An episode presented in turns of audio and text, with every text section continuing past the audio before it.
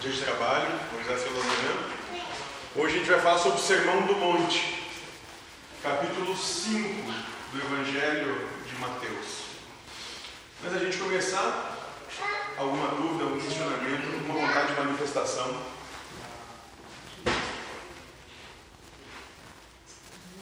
Não? Então lembrando que a qualquer momento é, a proposta é de diálogo, de conversa, uma proposta de discípulo, né? onde se abre a, para novas possibilidades. As coisas não são estáticas, paradas ou, físicas, ou fixas, são dinâmicas. E vai começar da seguinte forma, o capítulo 5, onde Mateus vai nos dizer que, vendo aquelas multidões, Jesus subiu a montanha. Esse é agraciado. Então Jesus foi até a montanha, subiu para a montanha. Sentou-se e seus discípulos aproximaram-se dele. Então abriu a boca e lhes ensinava, dizendo: Então, esse é o momento que nós nos encontramos. Nós nos encontramos junto dos apóstolos e da multidão com o Cristo, quando ele sobe a montanha para pregar. E aqui ele vai falar, vai dizer, vai declamar o famoso sermão da montanha. E a primeira frase que ele nos diz é: Bem-aventurados os que têm coração de pobre, porque deles é o reino dos céus. E o que é ter um coração de pobre? O que é um coração pobre?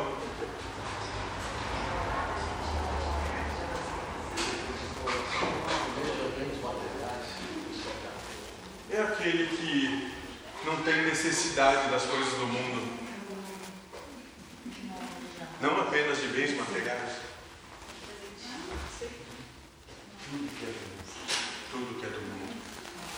Aí esses que têm um coração pobre, ou seja, não tem nada do mundo, eles têm o reino dos céus. A bem-aventurança, a felicidade incondicional.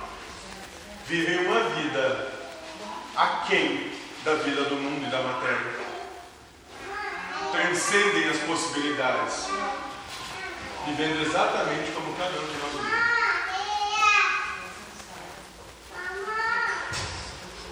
E na segunda frase, ele vai dizer: Bem-aventurados os que choram, porque serão consolados. Quem são os que choram?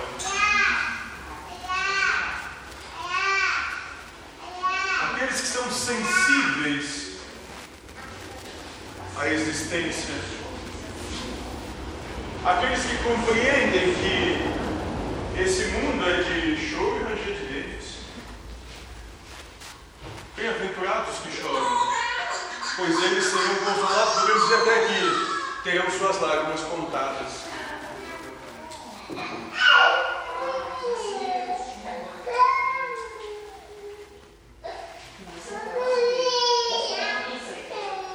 Quando nós choramos? E mais, de que lágrimas o Cristo está falando aqui?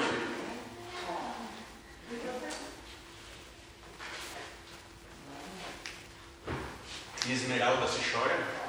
Não, o pai não deixa. O pai não deixa chorar. O vento chora? E de quais lágrimas o Cristo está falando? Acredito que não são essas. Ah,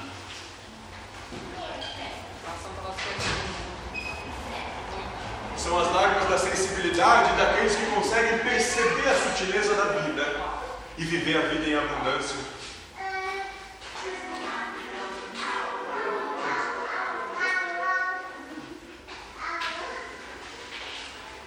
Bem-aventurados os mansos, porque possuirão a terra.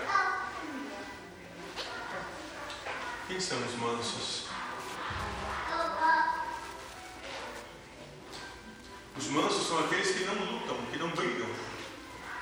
Principalmente não lutam com Deus.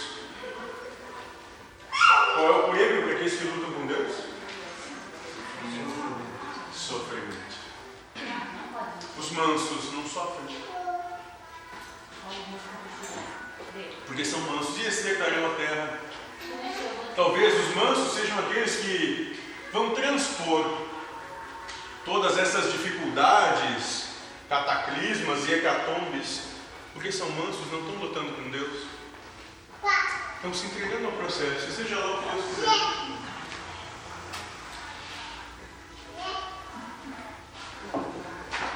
Bem-aventurados os que têm fome e sede de justiça, porque serão saciados. Mas de qual justiça o Cristo está falando aqui? Será a justiça dos homens? A justiça da terra? Ou a justiça de Deus? Aqueles que têm fome e sede da justiça de Deus serão plena e amplamente saciados. E como é a lógica do Espírito? Oposta. Hã? Oposta à vida humana. Diametralmente oposta à lógica humana. Isso Paulo de Tarso nos ensina. Então, cuidado, porque talvez a justiça, como a percebam, seja diferente da justiça de Deus. Porque ela é diametralmente oposta aos valores, critérios e lógicas humanas.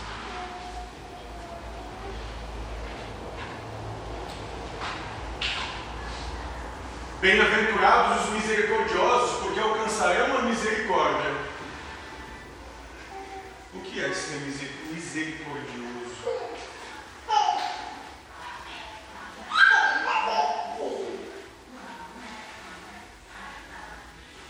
É aquele que perdoa, é aquele que toca a vida para frente, que não se apega às me à mesquinhez da existência, não se apega vaidade, à prepotência, à arrogância.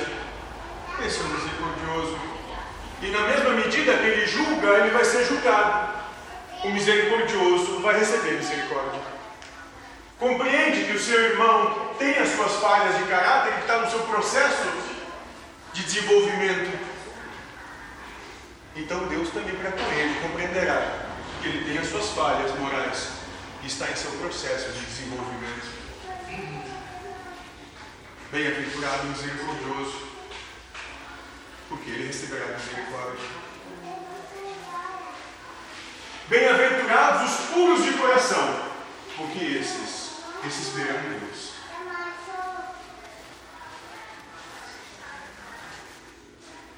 O que é ser puro de coração?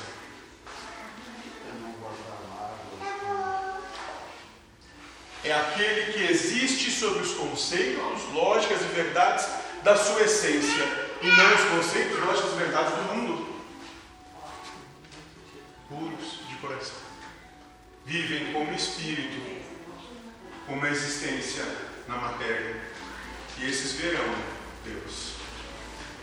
Poderão olhar Deus face a face, olho no olho,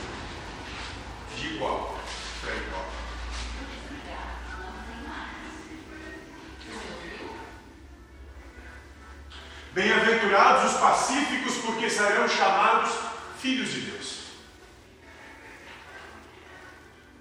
Quem são os pacíficos? São aqueles que não lutam, que não vivem em porfídia, que não guerreiam uns com os outros, que não têm e nem almejam vitória sobre o outro. Aqueles que não têm necessidade de espizinhar seu irmão para se sentir um pouco melhor.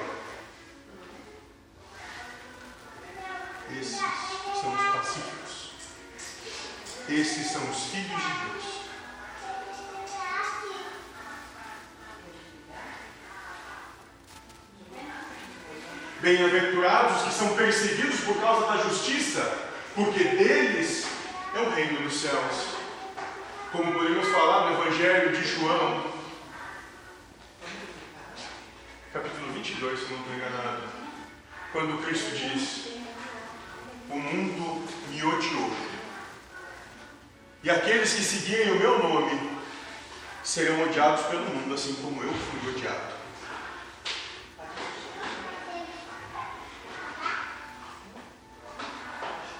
Aqueles que são perseguidos por causa da justiça. Quem são eles? Quem são os que são perseguidos por causa da justiça divina? São aqueles que são apontados como os párias, os loucos, os dissonantes, aqueles que não se encaixam no sistema porque compreendem o absurdo que é esse sistema.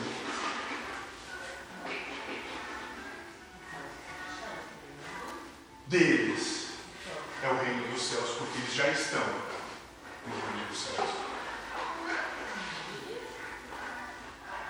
Bem-aventurados sereis quando vos caluniarem, quando vos perseguirem e disserem falsamente todo o mal contra vós por causa de mim.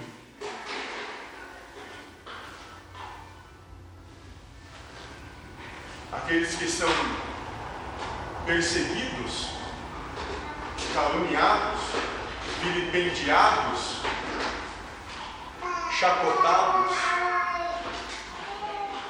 pelo seu Cristo. Esses serão bem-aventurados porque eles terão a mão do próprio Cristo para os erguer.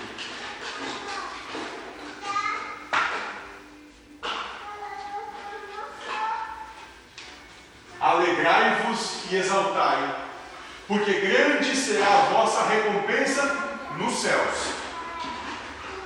Pois assim perseguiram os profetas que vieram antes de vós.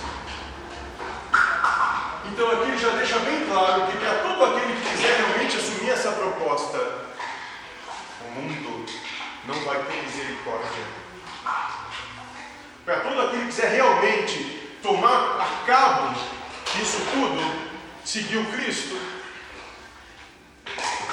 o mundo vai segregar, vai encontrar pedras, espinhos no mundo. Assim como os profetas antes do Cristo. Cada um vai ter a sua carregar.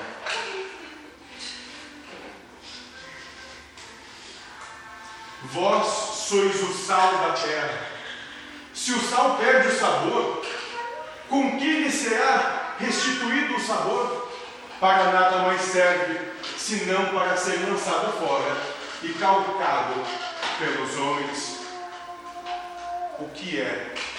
O que significa ser o sal da terra? O que é o sal? É o que dá gosto. Como é uma comida sem sal, insossa, sem gosto, sem graça. Vocês são o sal da terra, são aqueles que dão gosto, sentido à vida do seu irmão. Vocês são aqueles que colocam seus irmãos à prova. E seus irmãos vos colocam à prova também. Sejam o sal da terra. Mas se esse sal ficar sem gosto, se tornar monorrento, insípido, ele é jogado fora, porque não tem mais utilidade. Então, aqueles que buscam viver uma vida sem gosto e não temperando a vida do seu irmão, esses serão jogados fora e serão pisados pelos homens.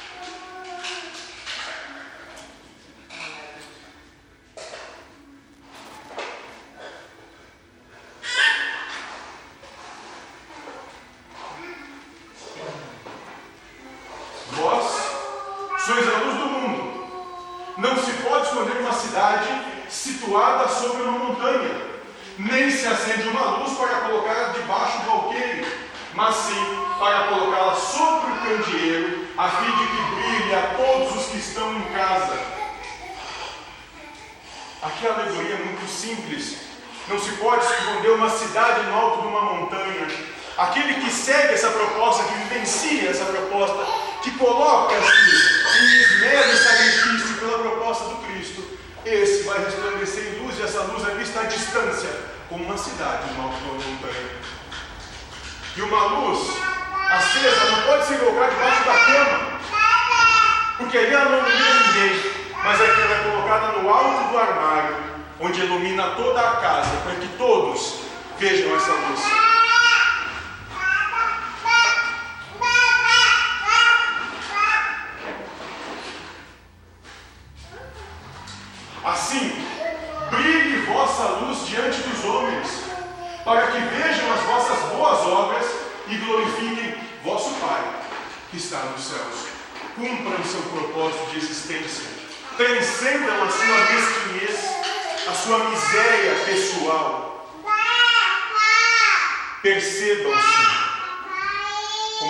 Parte de todo esse processo.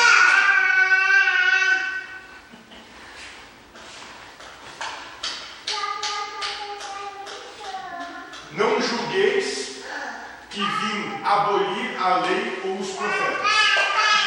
Não vim para abolir, mas sim para levá-las à perfeição. Pois em verdade vos digo: passará o céu e a terra antes que desapareça um jota, um traço da lei.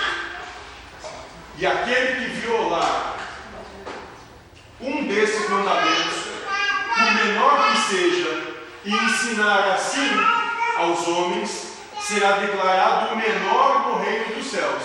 Mas aquele que os guardar e os ensinar será declarado grande no reino dos céus.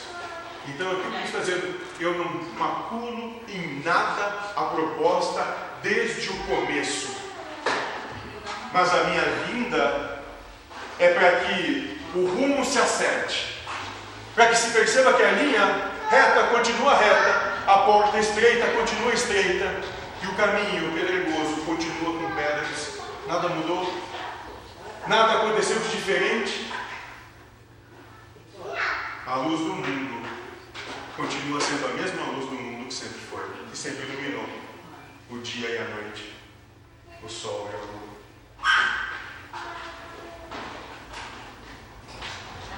Digo-vos, pois, se vossa justiça não for maior que a dos escribas e fariseus, não entrareis nos reinos dos céus. E aqui o Cristo está dizendo.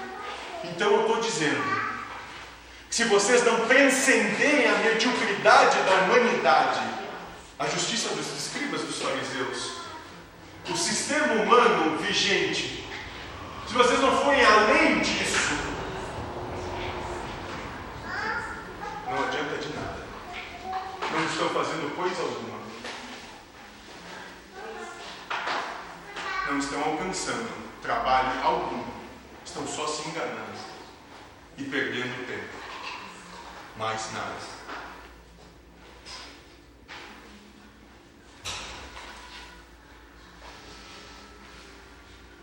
Ouvistes o que foi dito aos antigos: Não matarás.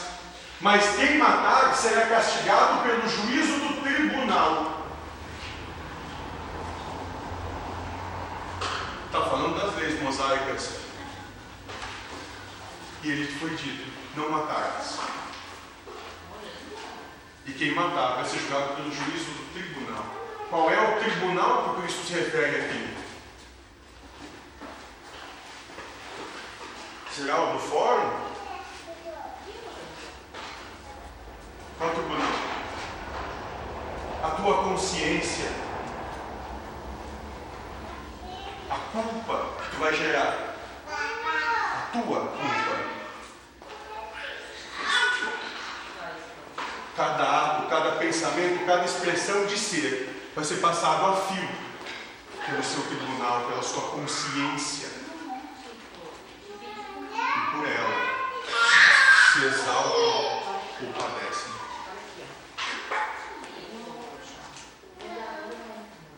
Mas eu vos digo: todo aquele que se irá contra seu irmão será castigado pelos juízes. Aquele que disser a seu irmão raca será castigado pelo grande conselho. E aquele que lhe disser louco será condenado ao fogo da gena.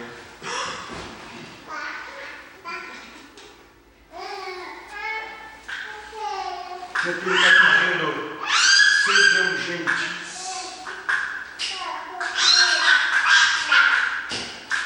Sejam carinhosos uns com os outros. De que que adianta ficar apontando, julgando, acusando, adjetivando.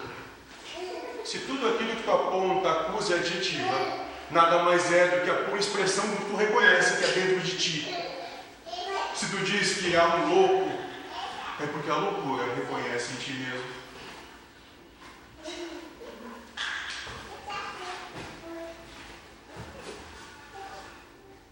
Se estás, portanto, para fazer a tua oferta diante do altar e te lembrares de que teu irmão tem alguma coisa contra ti, deixa lá a tua oferta diante do altar e vai primeiro reconciliar-te com teu irmão. Só então vem fazer a tua oferta. De nada adianta viver uma, uma existência mistificando e querendo presentear Deus de alguma forma, se tu ainda tem porfídia, se tu ainda tem desentendimento com quem quer que seja. Sai daí primeiro, que vai te conciliar. Vai alcançar a paz. É só então cumprir teus deveres com Deus.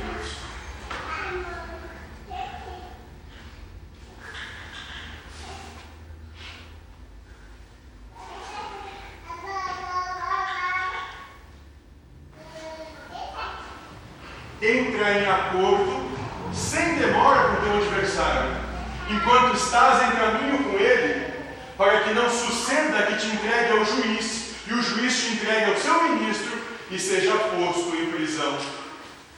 Em verdade te digo, dali não sairás antes de teres pago o último centavo. E aqui ele está falando de sansara, das, da roda das encarnações, enquanto tu tiver um só inimigo, enquanto tu tiver uma só situação mal resolvida na tua consciência, tu continua preso a isso.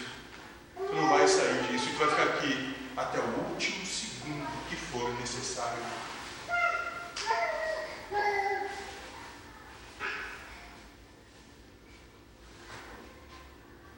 Ouviste o que foi dito aos antigos: não cometerás adultério. Eu, porém, vos digo: todo aquele que lançar um olhar de cobiça para uma mulher, já adulterou com ela em seu coração.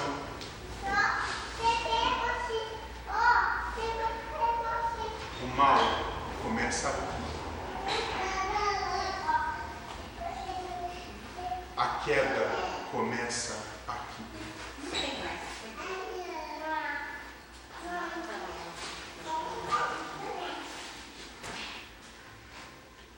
Se teu olho direito é para ti causa de queda, arranca-o e lança-o longe de ti, porque te é preferível perder um só de teus membros do que todo o teu corpo seja lançado na gena, no fogo do inferno.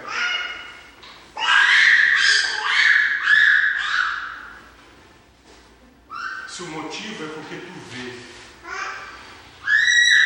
te cega antes de continuar nisso.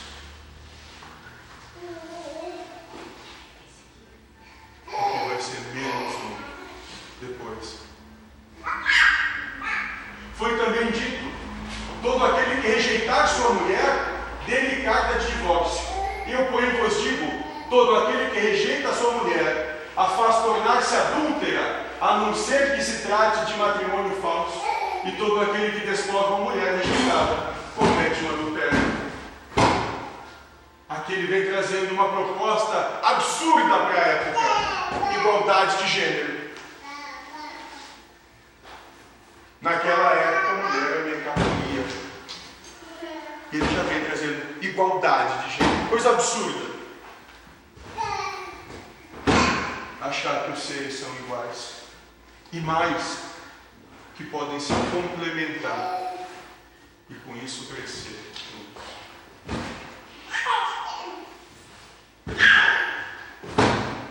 Ouviste ainda que foi dito aos antigos: Não jurarás falso, mas cumprirás com o Senhor os teus juramentos. Eu, porém, vos digo: Não jurareis de modo algum nem pelo céu, porque é o trono de Deus, nem pela terra, porque é o escabelo dos seus pés, nem por Jerusalém, porque é a cidade do grande reino. Nem jurarás pela tua cabeça, porque não podes fazer um cabelo tornar-se branco ou negro. Dizei somente sim se é sim, não se é não. Tudo o que passa além disto vem do maligno. Aqui ele está falando das conjecturas que a mente faz, das propostas que os pensamentos trazem. E para facilitar isso, seja lá o que for dizer, se for sim é sim, se for não é não. Não busque complexar as coisas, porque tu vai te perder nessa complexidade.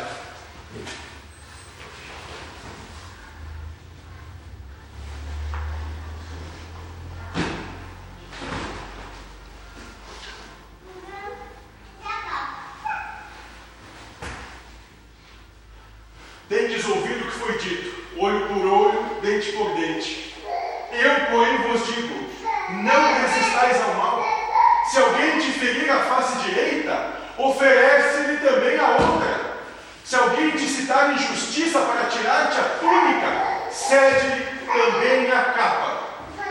Alguém vem obrigar-te a andar mil passos com ele, anda dois mil. Dá a quem te pede e não te desvie daquele que te quer pedir emprestado. Faça mais. Vá além. Vá adiante. Porque esse orgulho todo, o que tu realmente tem a perder? Transcenda essa pequenez. Será que um tapa mesmo vai mudar toda a tua vida? Será que um sapato, uma bolsa, um casaco é tudo isso mesmo? Será que aquele outro não tem uma necessidade maior que tu ande um pouco mais com ele, mesmo tu não tendo essa necessidade? E onde o amor nisso tudo? Onde a empatia e o acolhimento? Onde a consagração de dois que são iguais e que existem em igualdade plena? Coisas que não são aqui.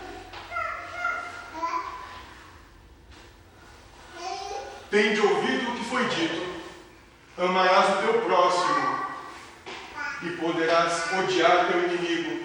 Eu, porém, vos digo: amai vossos inimigos, fazei bem ao que vos odeiam, orai por aqueles que vos maltratam e perseguem, e deste modo sereis filho do vosso Pai do céu. Pois ele faz nascer o sol tanto sobre os maus como sobre os bons, e faz chover sobre os justos e sobre os injustos. É muito fácil gostar de quem faz bem, de quem cumpre com os teus anseios para com ele, de quem te adula e perdoar aquele que te magoou e feriu.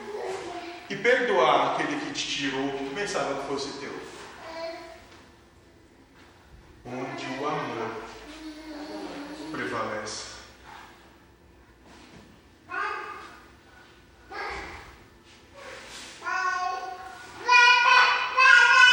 Se amais somente o que vos amam, que recompensa tereis? Não fazem assim os próprios publicanos? Se saudais apenas vossos irmãos, que fazeis extraordinário? Não fazem isso também os farões? Portanto, sede perfeitos, assim como vosso Pai Celeste é perfeito, porque Ele perdoa. Perdoar na sublime acepção de não ver erro no que acontece, mas sim oportunidade de desenvolvimento. Oportunidade de se conhecer, compreender quais são os pontos neufrágicos que te atacam, te agridem, que te corrompem, e assim tu pode trabalhar cada um deles. Alguma